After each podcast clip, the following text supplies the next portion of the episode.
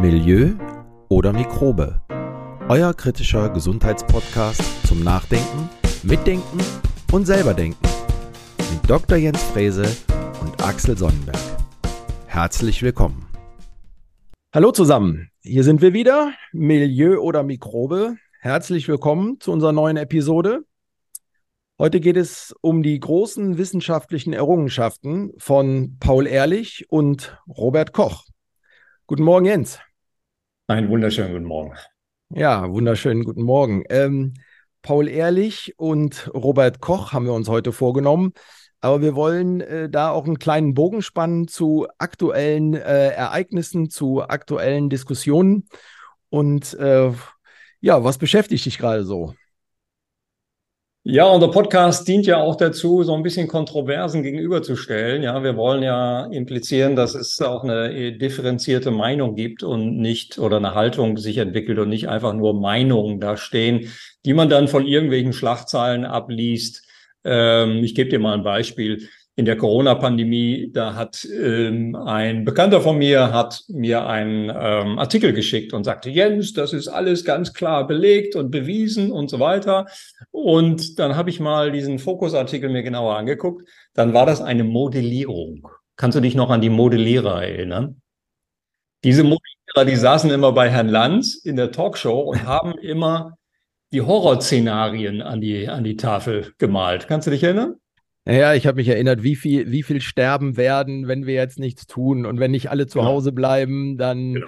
äh, fallen wir alle wie die Fliegen vom Stuhl. Und die haben ja damals das öffentliche, die öffentliche Meinung dominiert und äh, nichts davon ist eingetreten. Nichts davon. Also die Modellierer waren so weit von der Realität entfernt. Aber das ist natürlich in den Köpfen der Menschen hängen geblieben. Und ich will nochmal an diesem Beispiel äh, nochmal aufzeigen. Ich bekomme diesen Artikel von einem äh, Kollegen aus dem Verein geschickt und er sagt, Jens, siehst du, es ist alles belegt. Ich habe mir das durchgelesen. Ich schreibe ihm eine SMS und sage, Junge, hast du eigentlich den Artikel gelesen? Da sagt er, ähm, ja, ne, ich habe die Überschrift noch ein bisschen angelesen und so weiter, aber das, das muss ja alles stimmen.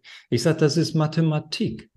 Das ist eine Wahrscheinlichkeitsrechnung, eine Modellierung. Es könnte vielleicht in dieses Szenario gehen. Es könnte aber auch ganz anders ablaufen. Niemand weiß das.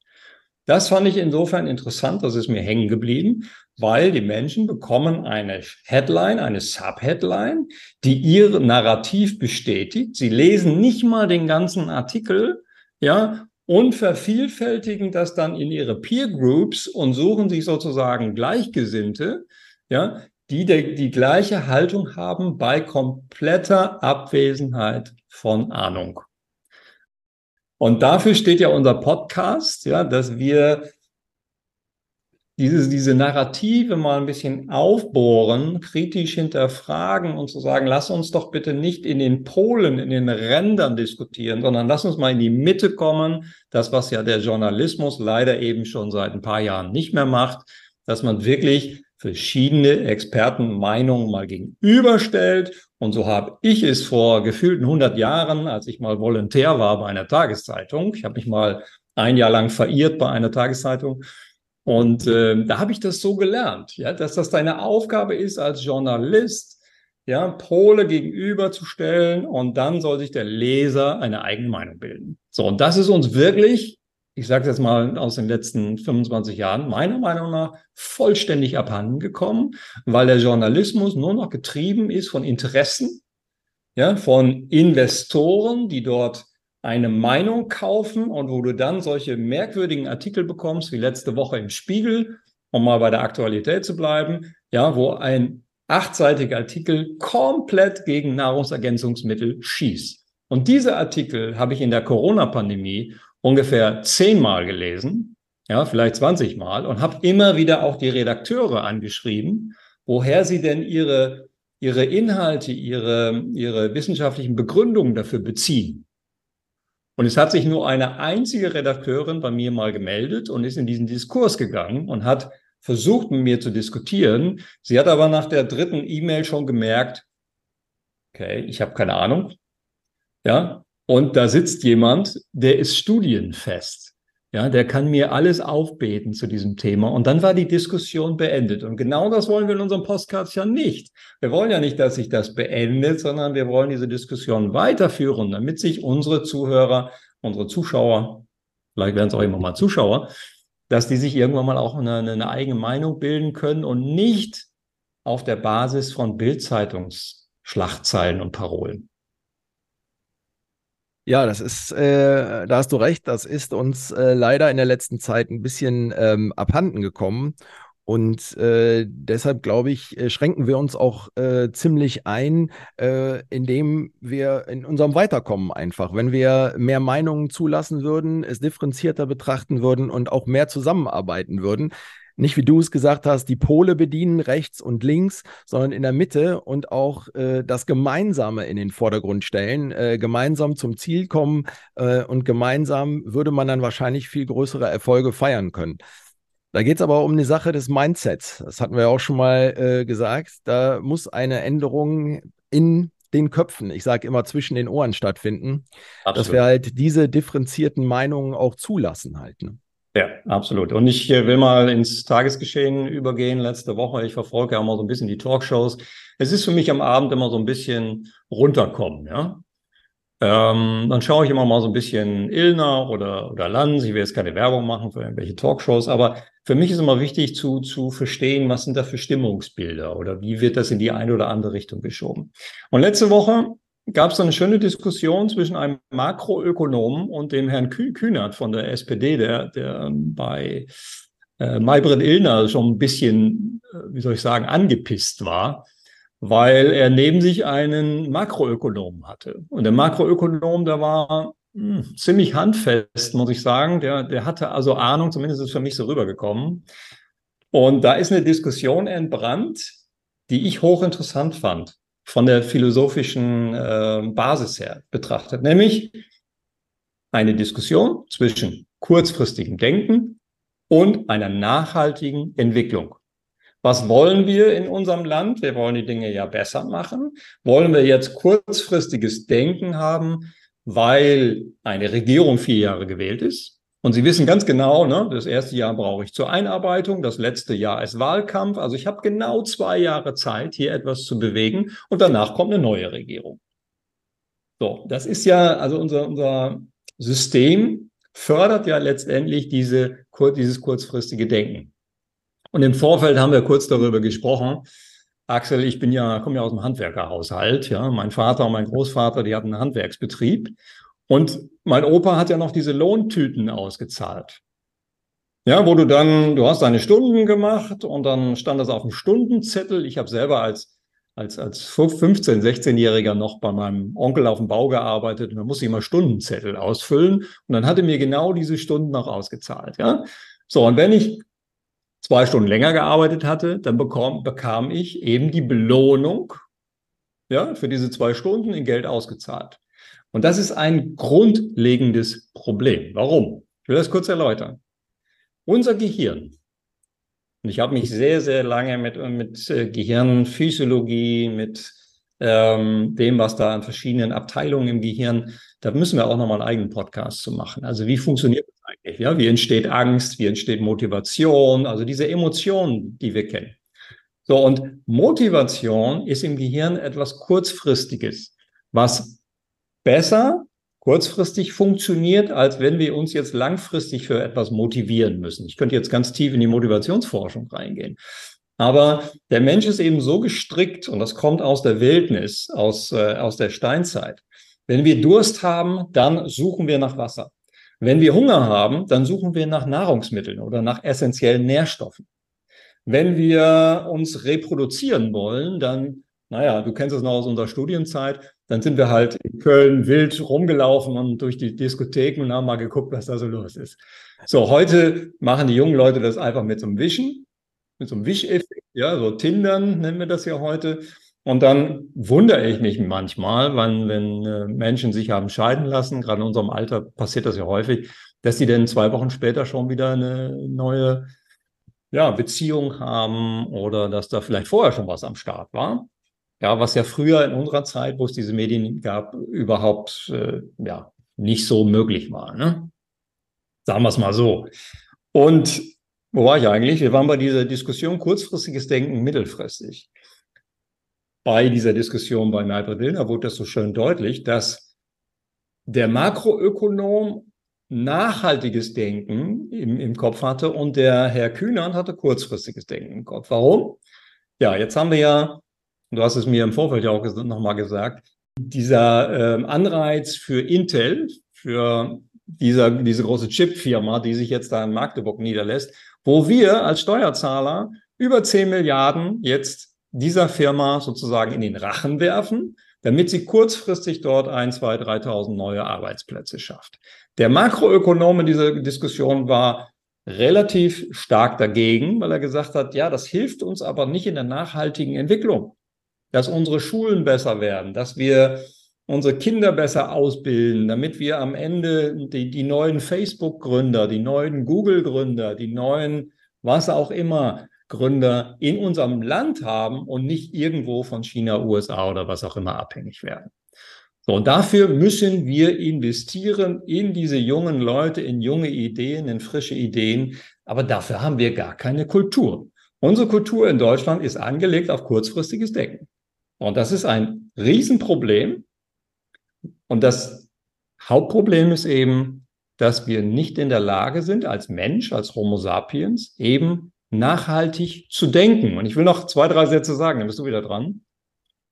Wie du weißt, habe ich ja äh, über zehn Jahre, fast 15 Jahre, habe ich so Personal Trainer ausgebildet.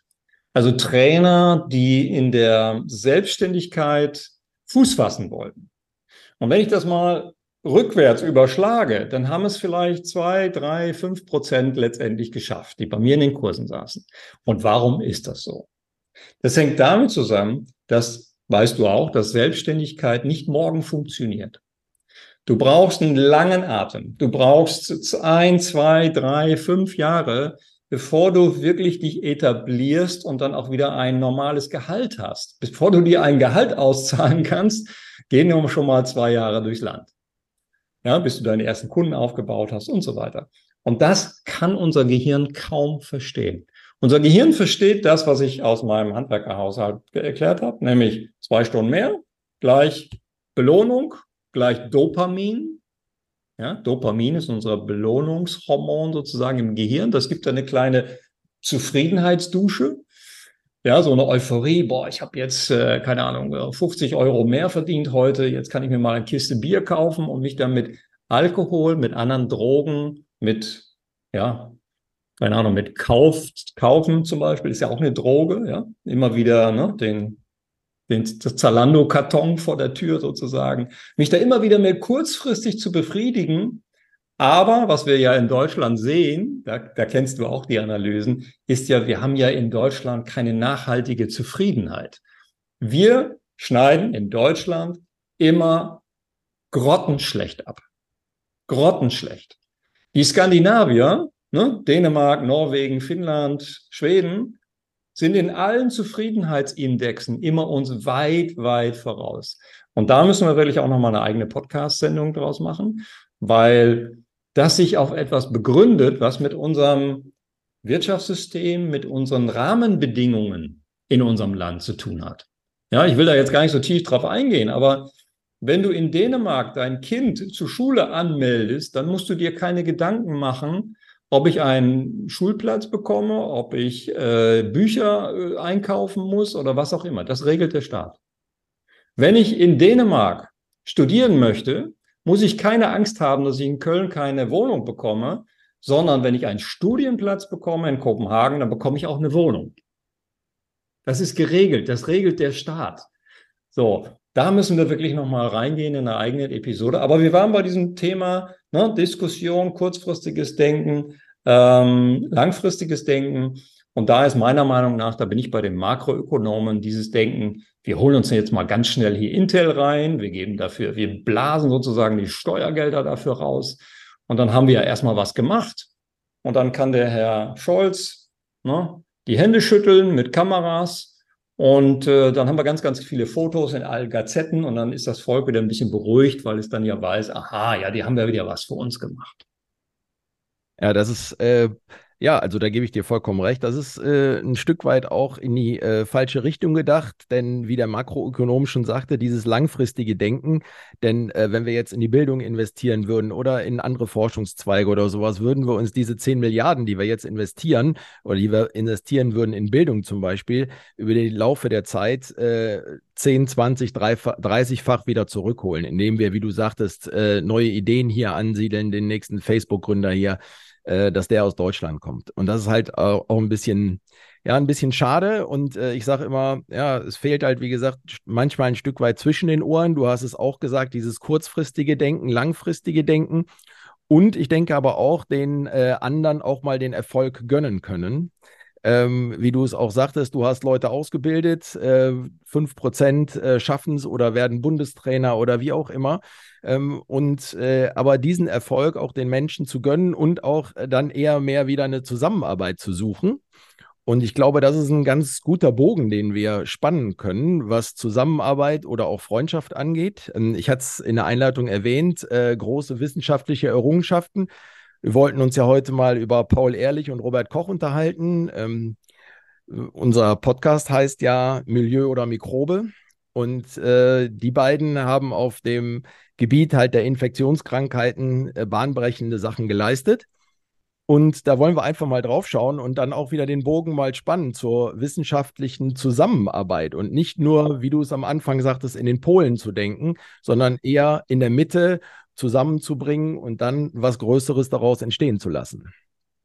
Ja, genau. Und wenn man sich mit dieser Historie beschäftigt, der, dieser Figuren, wir haben ja in den Podcast davor schon mit einigen Figuren angefangen, wir werden auch immer wieder neue Figuren einbauen, dann ist immer so, dann ist das immer eigentlich in der Recherche ganz interessant, dann zu sehen, ähm, was hat letztendlich Erfolg gebracht und wo waren eben auch Egoismen unterwegs, ja, so Egozentriker. Wir haben ja durch, durch diese ganze Social Media Inszenierung von, von Personenmarken und Persönlichkeiten und so weiter, haben wir das Gefühl, wir müssen diesen allen folgen, ja, weil die ja ganz cool sind, tolle Sportler, toll, was auch immer. So, und dadurch ist natürlich auch wieder so eine Art Egozentrierung entstanden. Und ich habe persönlich in der Wissenschaft gelernt,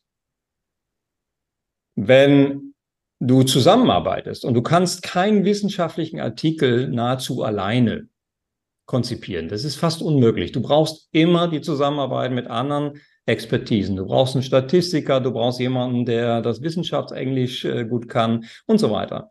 Und was ich da gelernt habe in der Wissenschaft, ist, dass ähm, deine, deine ähm, eigenen Ergüsse, ich nenne es jetzt mal so, ja, dass die mit Hilfe der Experten immer unglaublich viel besser werden. Ja, am Anfang, als ich die ersten Paper geschrieben habe, da habe ich gedacht, boah, wie, wie schlecht bist du eigentlich? Weil die Gutachter, die kritisieren dich von A bis Z. Ja, das ist die Grundlage von Wissenschaft, dich gnadenlos zu kritisieren. Und dann war ich so bedrüppelt manchmal, dass ich dachte, oh, ich höre auf damit. Ja, das kotzt mich wirklich an. Aber meine Professoren haben mich dann immer so zur Seite geholt und gesagt, Jens, das ist notwendig, damit es besser wird. Und so ist es auch. Ja, diese Zusammenarbeit mit anderen Experten, mit Reviewern und so weiter, die, hat, die haben diese Artikel immer gnadenlos viel besser gemacht. Und ich war am Ende immer sehr, sehr überrascht, was da am Ende dann bei rauskam. Ähm, das heißt, die Qualität steigt durch Zusammenarbeit. Und in Köln haben wir ja diesen schönen Spruch, man muss auch Hirne können. Und das ist eben ein, ein bisschen ein Problem geworden heute, dass wir ne, durch diese Vergleichbarkeit so viel Neiddenken auch entwickelt haben, dass wir dem anderen das eben nicht mehr vielleicht gönnen oder wir sagen, Mensch, das kann gar nicht sein, dass mein Praktikant jetzt hier irgendwie besser ist als ich. Und wir hatten ja im Vorfeld darüber gesprochen. Ich hatte schon immer so diesen Hang, wie auch mein Vater, der ähm, der Lehrlinge ausgebildet hat, ja immer auch Praktikanten dahin zu bringen, dass sie dann den Sprung auch schaffen in eine große weite Welt. Ich will immer ein Beispiel nennen. Ich habe einen Praktikanten betreut, wo wir auch die Masterthesis betreut haben und so weiter. Und der ist heute Bundestrainer. Ja, für eine bestimmte Sportart. Ich wollte damals, als wir beide an der Deutschen Sportschule studiert haben, da wollte ich Bundestrainer werden. Oder ich wollte zumindest erstmal Landestrainer werden und habe es damals nicht geschafft. Das hatte eben die Gründe, dass es so wenig Stellen gab und dann gab es zwei, drei Nationalspieler, die waren mir vor der Nase gesetzt sozusagen. Also du hattest wenig Chancen, in diesen Markt reinzukommen. Und das hat mich aber nicht demotiviert, weiterzumachen. Und heute, da habe ich teilweise Praktikanten, die dann sehr, sehr erfolgreich werden. Ja, aber nur, weil sie bereit waren, mit mir zu arbeiten, mit uns zu arbeiten, dazu zu lernen, auch Kritik zu ertragen. Ja, weil wir sind eben nicht mehr 20. Ja, wir haben schon ein bisschen mehr Lebenserfahrung und da muss man zuhören. Und das war immer so meine Lebensmaxime auch, immer den erfahrenen Leuten zuhören.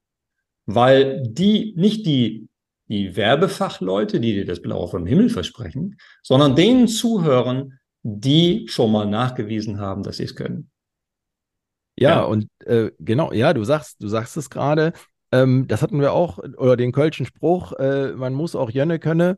Und äh, das ist aber auch so, ähm, Leute wachsen zu lassen. Und das ja. Äh, hat ja auch was mit, äh, mit, einem, mit einem Mindset zu tun oder auch die Praktikanten bei dir äh, oder irgendwo anders, die halt jahrelang erstmal quasi in Anführungszeichen in Ausbildung sind ähm, und nicht den schnellen Erfolg suchen, sondern sich gute Grundlagen erstmal erarbeiten und auf einem Fundament starten können. Und ich ja. denke, das ist halt. Ähm, das ist, das ist uns heute ein Stück weit abhanden gekommen, wie du es auch gerade gesagt hast. In den Social Medien immer schnell, schnell, schnell äh, der nächste Millionär einmal schnippen und schon kannst du äh, das Geld verdienen. Ja. Und äh, es geht halt äh, um diese Aufmerksamkeit. Äh, und, Aber da geht es äh, eben darum, Axel, wir, wir müssen wieder vermitteln, stärker vermitteln, dass es um Nachhaltigkeit geht. Wir reden zwar immer drüber, ja, nachhaltige, was weiß ich, Entwicklung, nachhaltige äh, Natur und so weiter, aber das ist doch alles, ich sag mal, 90 Prozent Marketing. So ist es. Nachhaltigkeit muss man leben. Naja, wenn man sich dann eben unsere Figuren anschaut, wir wollen ja jetzt eben den Bogen zu Herrn Robert Koch auch schlagen. Äh, denn wir kennen ja das Robert-Koch-Institut jetzt aus dem FF. Das haben wir jetzt ja drei Jahre, haben wir es äh, mit Dauerbeschallung ähm, gehört, was da so passiert. Wir haben, haben auch das Paul-Ehrlich-Institut kennengelernt. Und ähm, ja, lass uns doch da mal einsteigen, was diese Herren eigentlich gemacht haben. Genau, lass mich eine Sache direkt kurz vorwegnehmen, weil das ist eine Sache, wo wir gerade darüber geredet haben, dass man sich auch ein Stück weit Geduld geben sollte, ähm, irgendwas ähm, herauszufinden oder sich Zeit geben soll. Und dann kommt irgendwann mal vielleicht der große Wurf, ne? Und ähm, eine Sache, ich nehme es vorweg, du kommst wahrscheinlich gleich noch drauf oder wir, wir kommen gleich noch näher drauf. Aber ähm, äh, der Robert Koch hat ja auch den Tuberkuloseerreger entdeckt und ähm, da habe ich nachgelesen, das ist super interessant. Ähm, der Tuberkuloseerreger äh, dauert halt, wenn man den kultiviert, außerhalb des Körpers unwahrscheinlich äh, lange. Dauert das, äh, ähm, äh, bis das Gewebe halt auch wächst. Und er hat ja auch mit Färbungen gearbeitet und das dauert unwahrscheinlich lange und die Färbung ist immer ganz schwach geblieben. Und der hat im, also steht hier in Wikipedia, den Link verteilen wir in unseren Show Notes, 271 Versuchsansätze benötigt, bevor er den gesuchten Erreger bekommen hat. Ja. Also das ist unglaublich, wenn man das ähm, äh, auf die heutige Zeit überträgt, hat gar keiner mehr die Geduld. Also 271 Mal eine Petrischale anzurühren und zu gucken, was passiert dann in den nächsten Tagen und Wochen damit. Ähm, also ein Stück weit Beharrlichkeit ist es auch, gehört auch zu unserem Mindset. Ja, und da kann ich äh, vielleicht ein, zwei oder einen Namen mal zitieren, das ist der Harald Zurhausen, der ist äh, jetzt vor kurzem gestorben, ein Nobelpreisträger. Der hat bis 85 jeden Tag gearbeitet am Krebsforschungsinstitut in Heidelberg. Ja? Und dieser Harald Zurhausen hatte drei Hypothesen. Und ähm, für die zweite Hypothese hat er einen Nobelpreis bekommen. Da ging es um diesen Papillomavirus ähm, der Papillomavirus oder das Virus, was Krebs auslösen kann. Also er hat belegt, dass Viren Krebs auslösen können. Und da, darauf gibt es ja heute auch eine, eine Impfung. Ob die jetzt gut oder schlecht ist, sei mal dahingestellt. Aber das musst du dir mal reinziehen. Der Mann hat irgendwie 50, 60 Jahre Wissenschaft betrieben und hatte zwei oder drei Hypothesen. Ja? Und seine letzte Hypothese, die ist jetzt für mein Fachgebiet wieder wahnsinnig interessant, weil er nämlich gesagt hat oder postuliert, sagt man ja in der Wissenschaft, dass es sogenannte Bovine Milk and Meat Factors gibt, also Faktoren in Milch und in, in, in Meat, also in Fleisch, mit denen man sich als Mensch infiziert. Ja, vielleicht müssen wir da auch nochmal reingehen, nochmal einen eigenen Podcast draus machen, aber das ist hochinteressant, weil ähm, er ja schon vorher nachgewiesen hat, dass bestimmte Viren ne, den, den Menschen infizieren können, je nachdem, wie das Milieu ist, also wie gut dein Immunsystem funktioniert. Und dann letztendlich ein, ein, ein Tumor dabei herauskommt, den man, und das war dann die Entwicklung, man eventuell mit einer Impfung stoppen kann. Das sei jetzt mal an dieser Stelle dahingestellt, ob das wirklich so funktioniert hat. Aber diese Nachhaltigkeit finde ich unglaublich. Ne? Und er hatte diesen, diesen Drive, ja, selbst mit 85 Jahren, so seine letzte Hypothese noch zu bestätigen. Und das hat er auch in einem Interview mal in einer Pressekonferenz vor ein paar Jahren gesagt. Sein Ziel ist, diese Hypothese noch zu bestätigen. Das hat er leider nicht ganz geschafft. Also er muss jetzt seine, seine Forschungsgruppe muss da jetzt ein bisschen weitermachen. Ich verfolge das auch immer, was da so passiert. Da kommen ab und zu mal neue Paper raus und aber wir müssen auch verstehen, dass Wissenschaft halt einen unglaublich langen Atem hat. Das ist wie so ein Kaugummi, ja, der immer so länger zieht und irgendwann gibt es mal einen Durchbruch, weil dann auch andere Forschungsgruppen das bestätigen, was dort als Hypothese ist. Und wenn wir jetzt zurückgehen äh, zu, zu der Zeit von Robert Koch, der am 11.12.1843 im Harz geboren wurde, dann stellen wir da immer wieder sehr, sehr interessante Parallelen zu heute fest. Ja, auf jeden Fall. Ähm, und äh, ich hatte es ja schon erwähnt, also er hat den langen Atem gehabt. Und äh, er war der erste Wissenschaftler überhaupt, der äh, diesen Milzbranderreger außerhalb eines Organismus kultiviert hatte und deshalb und, und daraufhin konnte er nachweisen, wie halt so eine Kette, also wie so ein Krankheitserreger im Organismus funktioniert. Also das im Prinzip hat er die ähm, Entstehung und die Entwicklung von Krankheiten das erste Mal äh, wissenschaftlich nachgewiesen und erforscht. Also es ist schon, ist schon wirklich bahnbrechend und das vor jetzt äh, gut 120 Jahren. Ja. Ja, da muss man sich, wenn man jetzt Zuhörer ist, muss man sich ein bisschen äh, zurückversetzen, also 100 Jahre mal zurückgehen. Denn der eine oder andere wird sagen, ja, Tuberkulose habe ich mal gehört, aber ist ja heute kein Thema mehr.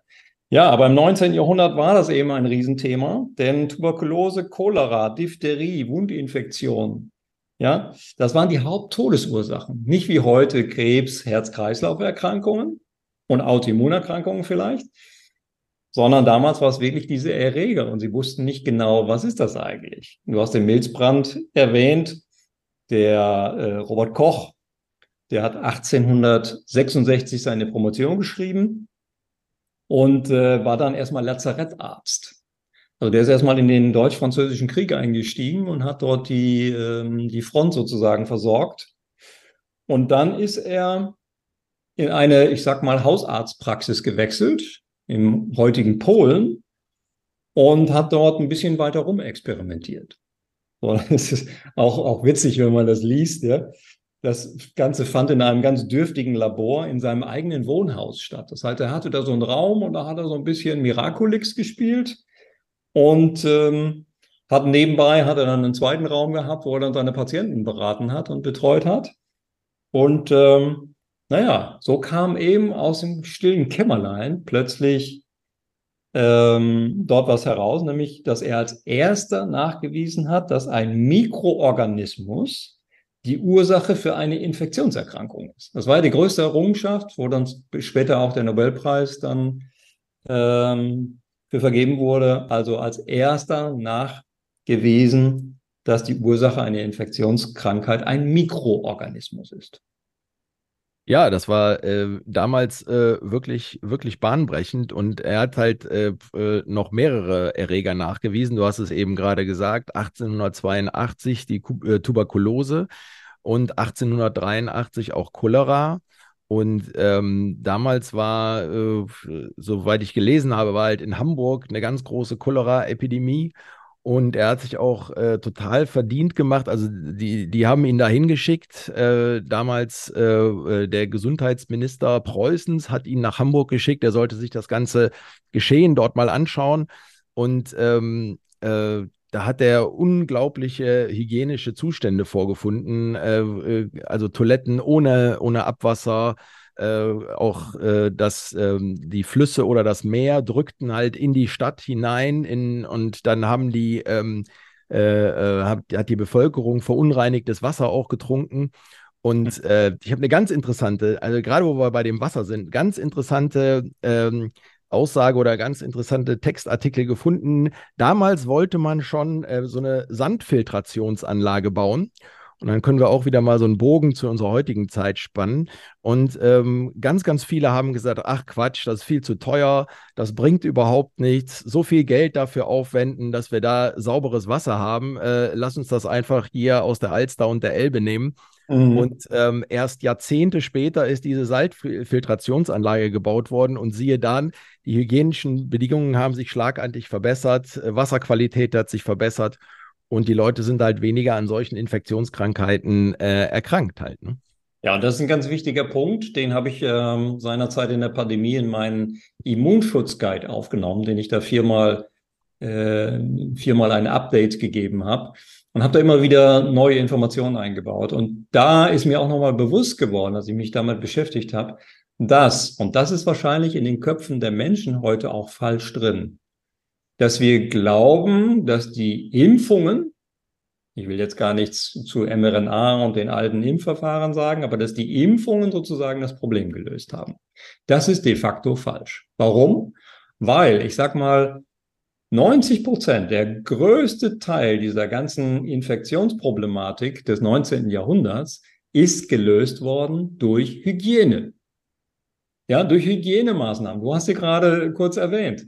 Und ich will noch mal, weil mir das jetzt gerade in den Kopf schießt, ja, ich habe während der Corona-Pandemie einen Hygienepapst angerufen. Der hat damals einfach mal so rausgehauen, ja, also wenn wir alle ähm, antiseptisch werden, also wenn wir uns alle so ein bisschen, ein bisschen gurgeln würden, dann wird es die Pandemie nicht geben. Ich glaube, das habe ich schon mal in einem Podcast gesagt. Und diesen Herrn habe ich dann damals angerufen und der hat mir das alles bestätigt. Er sagte, Herr Frese, das machen wir doch schon seit 50 Jahren in jeder Klinik, ja, dass wir die Hygiene, ich war Hygienebeauftragter hier in einem riesen Klinikverbund, ja.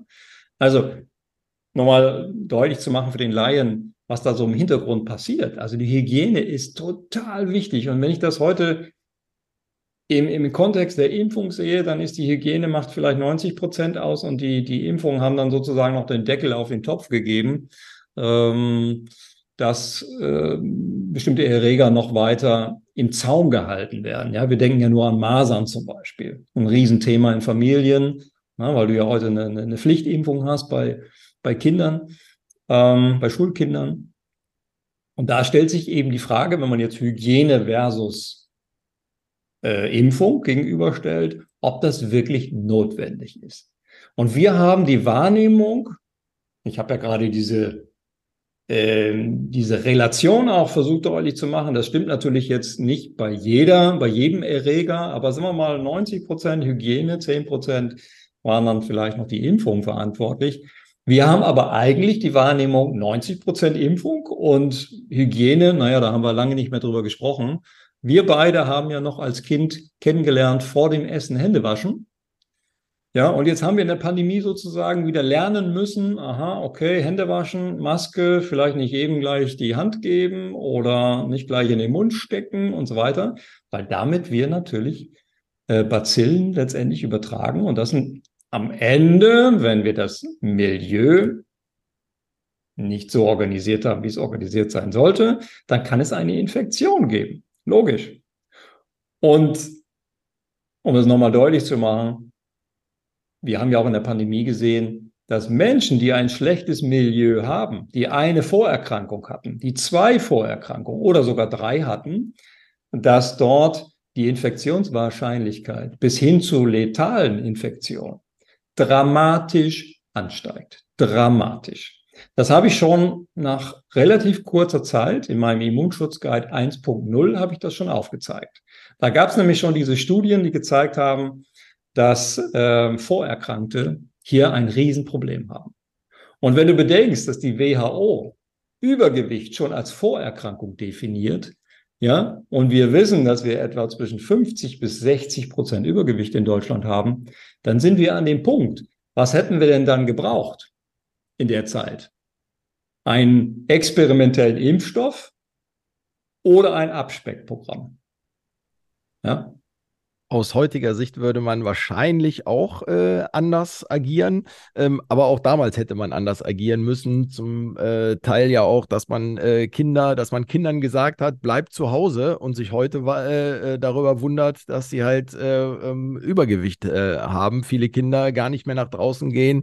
Bewegungsarmut ist ja die zweite große Krankheit, sage ich jetzt mal, in, in Deutschland, die natürlich auch solche ähm, solche, so ein Übergewicht oder Herz-Kreislauf-Erkrankungen begünstigt halt. Ne?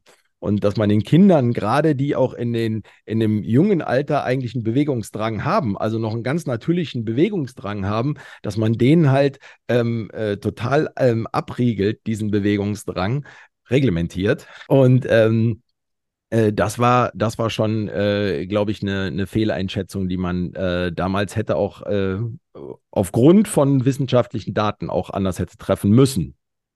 Ja, aber nochmal und zur Wahrnehmung, dass wir eine, eine, eine, gefühlte Temperatur haben und eine tatsächliche Temperatur. Also danach, wonach orientieren wir uns jetzt? Nach gefühlt oder nach, was sagt das äh, Thermometer?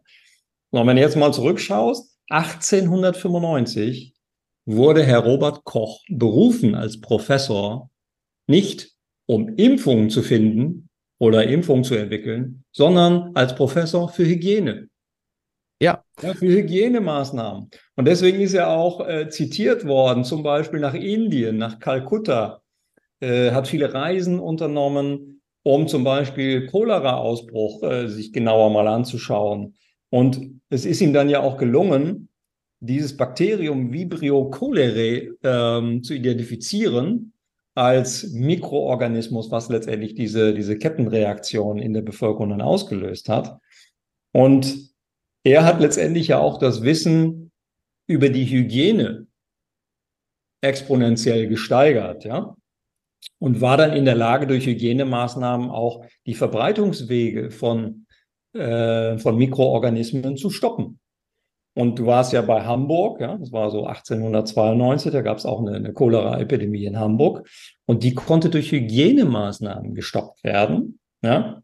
Und das müssen wir uns nochmal in Erinnerung rufen, dass Hygiene eben unglaublich wichtig ist. Daraufhin wurde ja auch eine neue wissenschaftliche Disziplin ausgerufen, nämlich die Bakteriologie. Ja, Bakterien, Viren und so weiter. Und dann ging ja erst so nach und nach auch die Suche nach einer Impfung, zum Beispiel gegen Tuberkulose, ähm, oder nahm Fahrt auf. Und diese Entwicklung war natürlich sehr gepflastert, auch mit äh, Misserfolg. Definitiv. Also gerade ähm, gerade bei der äh, Tuberkulose äh, war es halt äh, einmal ein großer Misserfolg, aber auch ein großes Missverständnis äh, und vielleicht auch, ähm, ich weiß nicht warum, warum äh, er das gemacht hat, äh, aber er hat halt äh, Tuberkulin erfunden, mhm. ein ein äh, Arzneimittel, das die, äh, das die äh, Tuberkuloseerreger stoppen sollte im Organismus. Und äh, das, das hat er ganz groß propagiert, überall auf äh, äh, großen Kongressen verbreitet. Aber wie sich das halt äh, im Nachhinein herausstellte, äh, war dieses Tuberkulin halt äh, völlig, also nicht völlig, aber fast wirkungslos. Genau, und dann haben sie halt die, die Dosierung immer mal ein bisschen gesteigert, bis irgendwann mal, wir reden ja heute von, von Nutzen-Risiko-Abwägung, ja, also jeder Vorteil hat eben auch einen Nachteil. Ja, die, die aktuelle Impfung, die war ja nebenwirkungsfrei, haben uns die Politiker gesagt. Erst ein, zwei, drei Jahre später kam dann heraus, naja, so nebenwirkungsfrei war sie auch nicht. Und Herr ähm, Lauterbach musste ja im Fernsehen auch mehrfach rumrudern, um, um seine eigenen Aussagen, die er vor zwei Jahren getroffen hatte, ja, die, um die zu umschiffen. Und das können die Politiker natürlich unglaublich gut, ja. Sie können ja, ähm, also wenn du mich fragst, um Politiker zu werden, musst du vor allen Dingen vier Semester Rhetorik studieren. um das, was du ne, vorgestern behauptet hast, so herumzuschwurbeln, dass du am Ende wieder glänzend dastehst. Ja, das ist ja eine Qualität, die man haben muss. Aus meiner Perspektive kann Herr Söder das am allerbesten. Ja, der interessiert sich überhaupt nicht dafür, was er gestern gesagt hat. Ne? Der verschwurbelt das morgen alles so, dass am Ende des Gespräches er wieder gut dasteht. Und wir als, als wissenschaftlich denkende Menschen, und ich habe diese wissenschaftliche Schule auch so ein bisschen erlebt durch Promotion, durch meine eigenen Studien. Ähm, wir sind zur Demut erzogen worden. Ja, und zwar zur Demut des Nichtwissens. Denn auch wenn du zehn Jahre Forschung machst, heißt das nicht, dass du den Stein des Weisen gefunden hast, sondern du bist vielleicht einen Millimeter in der Forschung weitergekommen.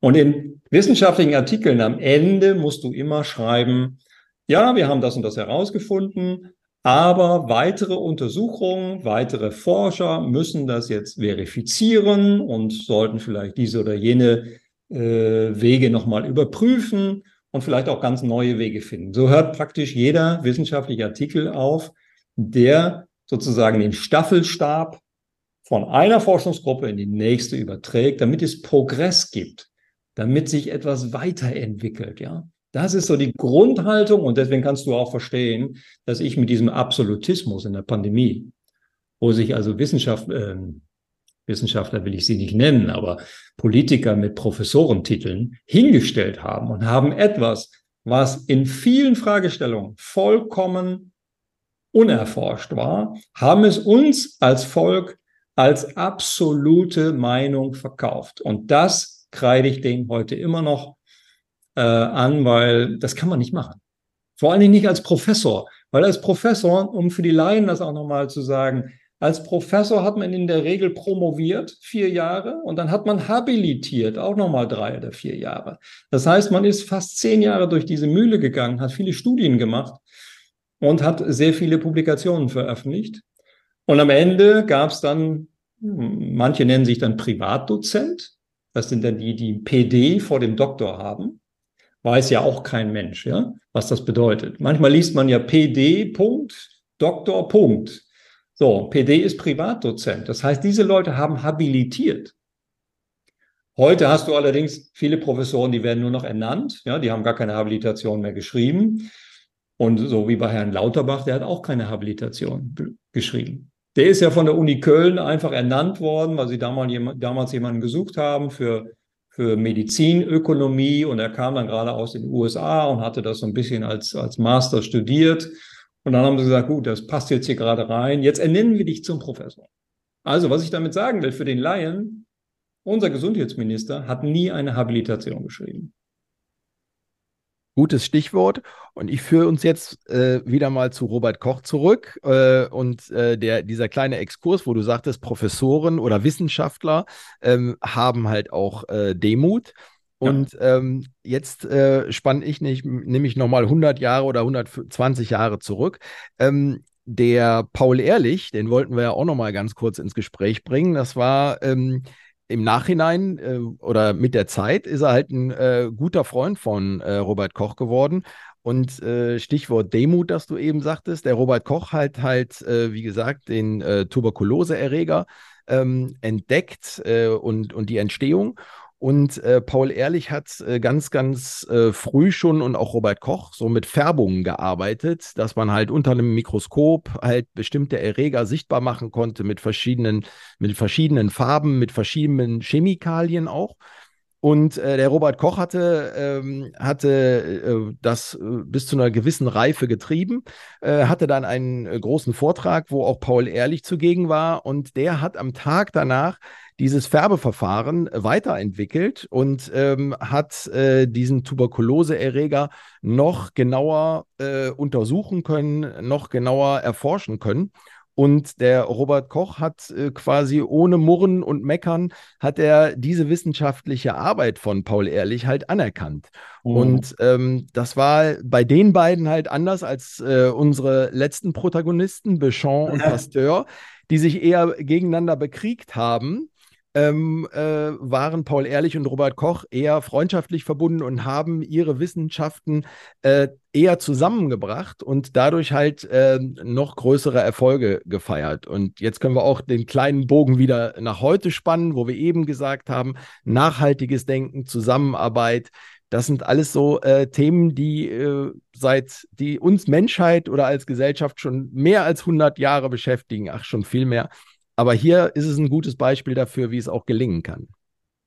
Genau, aber bevor wir da drauf eingehen, wollte ich noch mal ganz kurz was anderes einflechten. Und zwar, um das abzuschließen. Ähm, der Robert Koch hat ja dann viele Reisen auch nach Afrika gemacht und ähm, hat sich für Tropenkrankheiten interessiert. Äh, zum Beispiel die Schlafkrankheit und auch Malaria und so weiter, was ja heute immer noch ein Riesenproblem ist. Also es sterben ja mehr äh, Leute an Malaria als an ähm, an, an Corona oder an, an, an respiratorischen Viren ein Riesenproblem ungelöst, ja. Und äh, was ich da in dem Zusammenhang ganz interessant fand, bevor wir gleich zu der Zusammenarbeit kommen, ist, dass der Herr Robert Koch war ja davon überzeugt, dass es ein, ein dass er ein Medikament entwickelt hat, nämlich das hieß Atoxil. Und dieses Atoxil, das sollte äh, den Parasiten bekämpfen, der die Schlafkrankheit auslöst. Und was hat er gemacht? Naja, er hat gemerkt, dass diese, diese Dosierung, die er da so anfänglich äh, eingebracht hat in die Menschen, dass die nicht so richtig gut funktioniert. Und dann hat er immer mehr die Dosierung erhöht. Und am Ende kam es dann eben zu Vergiftungen und zu Todesfällen, weil dieses Atoxyl war nämlich arsenhaltig.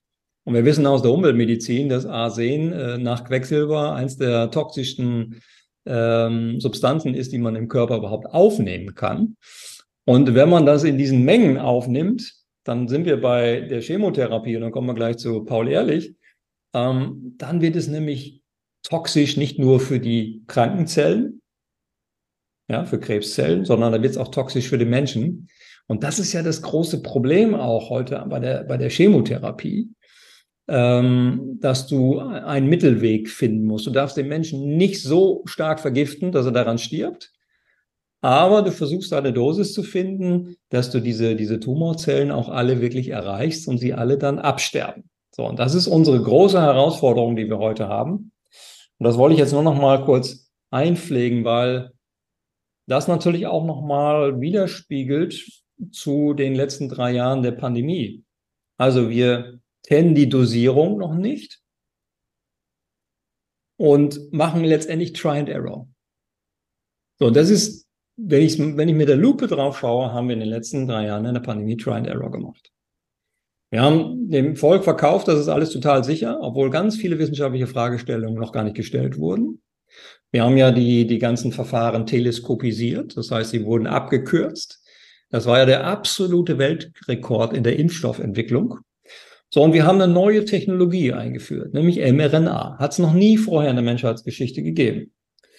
Und wenn man jetzt kritisch zurückblickt, wir sind ja in einem kritischen Gesundheitspodcast, ja, und man schaut jetzt nochmal auf die Zulassungsstudien, die da gemacht wurden.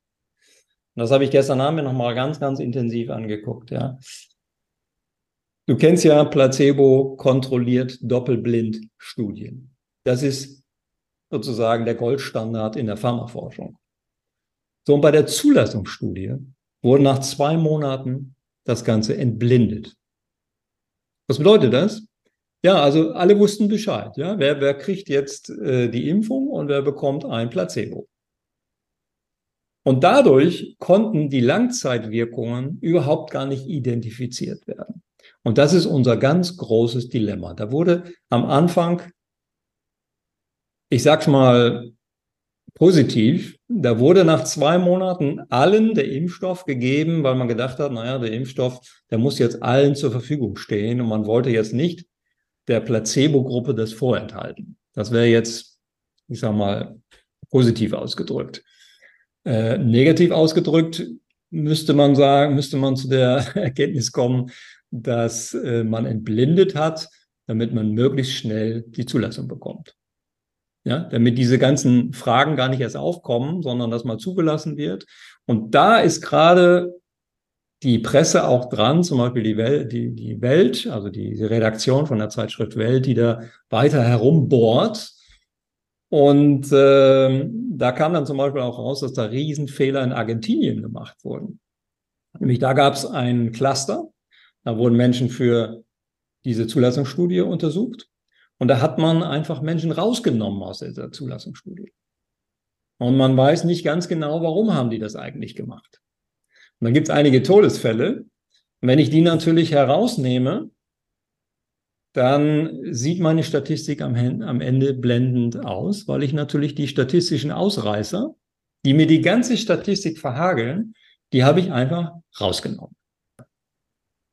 Ja, und so wird da rumgetrickst äh, statistisch, was wir ja gar nicht mitbekommen, weil wir ja die Originaldaten gar nicht haben. Also kein Wissenschaftler auf der Welt kann diese Zulassungsstudien nachvollziehen, weil die Rohdaten nicht zur Verfügung stehen und sie nicht nachgerechnet werden können. Und das ist eigentlich auch nochmal der Grundsatz der Wissenschaft. Das will ich hier auch nochmal mal deutlich machen. Ähm, wir müssen ja, wenn wir eine Untersuchung machen, eine Studie machen, ich musste das selbst auch bei meinen Studien, dann müssen wir die auf einen auf einen Server hochladen, die Daten, damit jeder Wissenschaftler auf der Welt sie runterladen kann, um die Studie zu replizieren. Warum macht man das? Ja, damit man mit weiteren Untersuchungen belegt, dass diese, diese äh, Initialforschung, die man da gemacht hat, die Pilotstudie, dass die sich bei weiteren Studien auch dann bestätigt. Du hast ja selber mal Wissenschaft betrieben, ne? Dann musst du auch mal eine Diplomarbeit schreiben und so. Und das ist heute eigentlich der Standard. Nur die Pharmaindustrie, da wo Patente eine Rolle spielen, da wird das Ganze ausgehebelt. Da wird dann gesagt, naja, wenn das jeder nachlesen kann und nachkontrollieren kann, dann verlieren wir unser Patent, beziehungsweise dann könnte man es nachbauen. Dann gibt's die Nachahmer, Ratiofarm. ja. Und natürlich sind Natürlich schützen die Patente eben das Medikament für einige Jahre, bevor Ratiofarm das erst nachbauen kann. Aber nur mal für unsere Zuhörer, damit man das auch so ein bisschen versteht.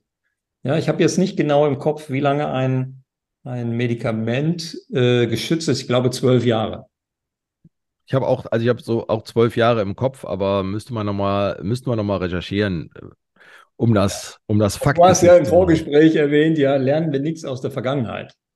Äh, eigentlich haben wir das gelernt, aber wir haben es jetzt in der Pandemie ausgehebelt. Zum Beispiel, dass wir gelernt haben, dass die Dosierung von, von einem arsenhaltigen Medikament immer weiter gesteigert wurde, bis die Menschen dann letztendlich gestorben sind. Da musste dann auch der Herr Koch sagen, hm, das äh, ist der falsche Weg. Ja, da müssen wir vielleicht andere Lösungen finden. Gutes Stichwort, da müssen wir andere Lösungen finden. Und er hat andere Lösungen gefunden. Also da, äh, wie gesagt, auch äh, äh, Demut, ne? Also äh, immer wieder das Stichwort. Ich habe einen Fehler gemacht, ja, und ich kann diesen Fehler auch zugeben. Es war nicht richtig, und wie du es sagtest, in wissenschaftlichen Artikeln, dass unten immer steht, ja, wir können das noch weiter erforschen, es muss noch durch weitere Studien bestätigt werden. Und er ist halt immer dran geblieben und hat halt gesagt, ja, ich habe aber einen Fehler gemacht, aber ich versuche es jetzt in die andere Richtung. Ich versuche jetzt nochmal weiter zu forschen. Und ähm, das, äh, wie gesagt, äh, hat auch äh, natürlich äh, äh, zur Folge, dass er auch mit anderen Wissenschaftlern kooperiert hat.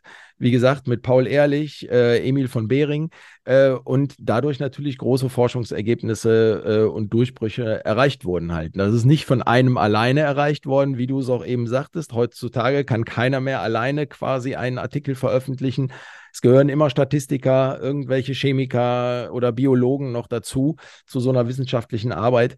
Und äh, nur dann kann man auch die, die Ergebnisse erreichen, die man sich auch äh, äh wünscht halt. Ne? Ja, aber um auch das mal für die Zuhörer nochmal deutlich zu machen, ähm, so ähnlich war es ja bei der, bei der mRNA-Technologie, die wir eingeführt haben in die Menschheit erstmalig war es ja letztendlich auch. Wir haben uns hier auf ein großes Experiment eingelassen, weil wir eine vermeintlich, das will ich jetzt gar nicht thematisieren, vermeintlich eine große Krise hatten, eine weltweite Krise. Also brauchten wir eine Lösung und wir haben in Kauf genommen, dass diese Lösung möglicherweise, genauso wie bei Herrn Robert Koch mit dem Atoxyl, möglicherweise auch in den Tod führen kann. Und ich habe es gestern Abend nochmal nachgelesen. In, in Argentinien, da gab es ja eben so, so ein Cluster, wie ich gerade erwähnt habe, und da wurden 353 Probanden wurden aus der Studie rausgenommen und man hat Unregelmäßigkeiten, so will ich das mal nennen, gesehen, nämlich da waren plötzlich ein paar Herzinfarkte und ein paar Schlaganfälle dabei. So, und die sind dann nicht groß an die Glocke ge gehangen worden. Heute, ich kenne ganz viele Mediziner, die eben genau mit diesem Thema zu tun haben. Ja, mit Thrombosen und mit Sinusvenenthrombosen und so weiter, was wir alles mal gehört haben, was da so passieren könnte, in Anführungsstrichen. Das müssen wir vielleicht auch nochmal, da werden wir uns da sicherlich auch nochmal einen Gast einladen, um, um da auch nochmal weiter zu diskutieren. Aber du warst bei diesem Thema äh, Zusammenarbeit. Zusammenarbeit ist auf der einen Seite wichtig, aber auch natürlich immer die Frage, wer arbeitet da zusammen? Ja, das ist richtig. Ähm, die beiden, also Paul Ehrlich und Robert Koch, die haben halt an einem Strang gezogen und äh, haben sich halt äh, gegenseitig, sag mal, in ihrer Arbeit vorangetrieben und äh, wollten halt ich sag mal in Anführungszeichen, äh, das Gute halt. Also die Krankheitserreger erforschen äh, den Mechanismus, der äh, bei, der, bei der Entstehung von Krankheiten äh, ist, den wollten die halt äh, genauer verstehen, um dann halt gezielt diese Krankheiten oder diese äh, Erreger zu, bekämpfen zu können halt. Ne? Und haben das eher zum Wohle der Menschheit eingesetzt und äh, ich glaube, deshalb äh, haben auch beide berechtigt den Nobelpreis bekommen. Der eine, Paul Ehrlich 1908 und äh, Robert Koch 1905. Ja, der Robert Koch, soweit ich das richtig gelesen habe, hat ja den Paul Ehrlich in sein Institut geholt. Ja, um unter ihm oder mit ihm, weiß nicht, ob die damals so hierarchisch gedacht haben, keine Ahnung, aber um eben eine Abteilung zu leiten, ja, diese Serologie die, ähm, die entsprechend auszubauen, um dann eventuell auch mal hier und da ein Medikament oder ein, eine Impfung letztendlich zu finden. Und der Paul Ehrlich hat sich dann ja mit dem Immunsystem beschäftigt. Genau, da können wir mal, äh, da können wir auch mal drauf eingehen. Ähm, er hat als erster, du hast eben schon erwähnt, ähm, äh, er war als äh, oder gilt als Mitbegründer der modernen Chemotherapie. Du hast ja gerade eher auch von Tum du hast nicht eher, sondern du hast eben ja auch von Tumoren gesprochen. Und äh, mit, er hat mit seiner Entwicklung äh, zu Medi medikamentösen Behandlung von äh, Syphilis halt äh, beigetragen. Und äh, das äh, hat dadurch dazu beigetragen, dass äh, ganz, ganz viele Menschen quasi vor dem Tod bewahrt wurden, weil Syphilis war früher eine äh, Krankheit, die zum Tod geführt hat. Ja, und er hat ähm, erkannt oder identifiziert, dass es im Körper, in unseren Gefäßen etwas geben muss, was sozusagen Erreger abmildert, ja, was irgendwie Erreger bekämpft. Das war ja damals gar nicht klar. Heute weiß ja jedes Kind, dass es Antikörper gibt im Körper. Ja, haben wir ja auch durch die Corona-Impfungen gelernt, ja, dass wir geboostert haben. Warum haben wir denn geboostert? Wir haben geboostert, um die Antikörperproduktion wieder zu boostern. Ja, also damit das wieder in Gang kommt. Dass äh, die B-Lymphozyten, es gibt ja T-Lymphozyten und B-Lymphozyten in der Immunologie, und die B-Lymphozyten sind verantwortlich dafür, dass eben Antikörper gebildet werden, zum Beispiel Immunglobulin A oder Immunglobulin M oder gibt es ganz, ganz viele Immunglobuline. Diese Immunglobuline, die können dann Erreger, Pathogene, sagen wir, können die identifizieren, ja, erkennen und dann binden. Und damit mit, diese, mit dieser Bindung, das war ja auch die, die Idee, die der Paul Ehrlich hatte, diese Seitenkettentheorie, ja, dass da also Substanzen in unserem Serum äh, sich befinden, die so etwas binden und neutralisieren können. So, und das war eigentlich die Geburtsstunde der Immunität oder dieser Antikörperimmunität. Wir nennen das ja in der Immunologie humorale Immunität, also über die Gewebsflüssigkeiten. Ja? Über Blut, Serum, über Lymph, äh, Lymphe und so weiter.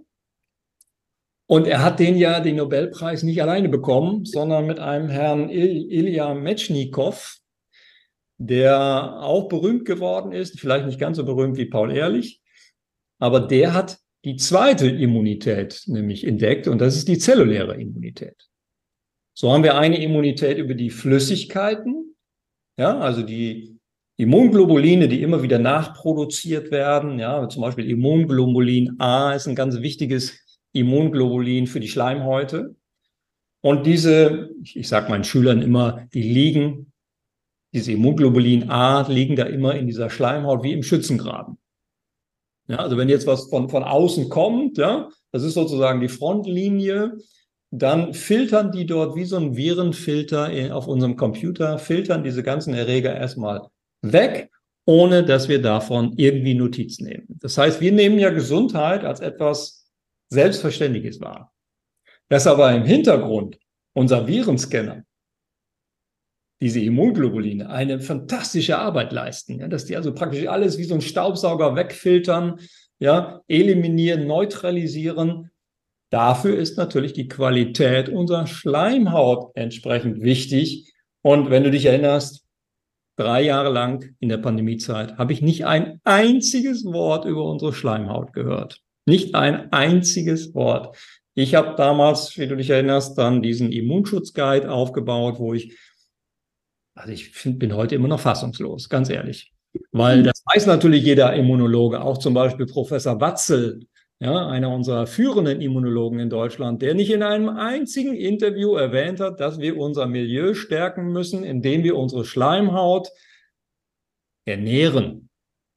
Ja, klingt jetzt vielleicht ein bisschen komisch für den Zuhörer. Wie, wie kann ich meine Schleimhaut ernähren? Ja, natürlich. Schleimhaut, das sind auch Zellen und diese Zellen brauchen Mikronährstoffe, und in diesem Immunschutzguide haben wir genau erklärt, welche Mikronährstoffe notwendig sind, damit die Schleimhaut funktioniert, damit ausreichend Immunglobuline gebaut werden und diese Immunglobuline wie in einem Schützengraben, ich will es jetzt nicht zu militärisch machen, aber passt jetzt auch gerade nicht so ganz gut in die Zeit, dieser Vergleich, aber die das praktisch alles wegfiltern, ja. Das ist ein gutes Stichwort und äh, ich glaube, das, das, nehmen, das nehmen wir auf jeden Fall auf, weil du hast jetzt äh, unsere Zuhörerinnen und Zuhörer äh, bestimmt neugierig gemacht, äh, was sie denn tun können, um ihre Schleimhautzellen zu ernähren. Und ähm, das sollte einer unserer nächsten Themen sein, wenn wir gleich unseren Themenspeicher nochmal voll machen, äh, damit wir auch mal da wieder äh, vermehrt Tipps und Tricks geben können, äh, wie wir halt Schleimhäute oder auch andere Zellen, unser Milieu stärken können. Ja, lass uns doch heute, so wie bei ähm, großen modernen Filmproduktionen, bei RTL oder Sky, die hören ja immer genau an der Stelle auf, wo es interessant wird. Genau, das ja? machen wir heute, das machen wir heute auch. Wir haben nämlich heute äh, wirklich eine sehr interessante Folge aufgenommen, eine sehr interessante Episode. Wir haben ganz, ganz viel äh, zurückgeguckt und immer wieder auch den Bogen gespannt äh, in unsere heutige Zeit. Jens, vielen Dank und äh, bis zum nächsten Mal. Tschüss. Ciao, bis bald. Das war Milieu oder Mikrobe euer kritischer Gesundheitspodcast. Vielen Dank und bis zum nächsten Mal.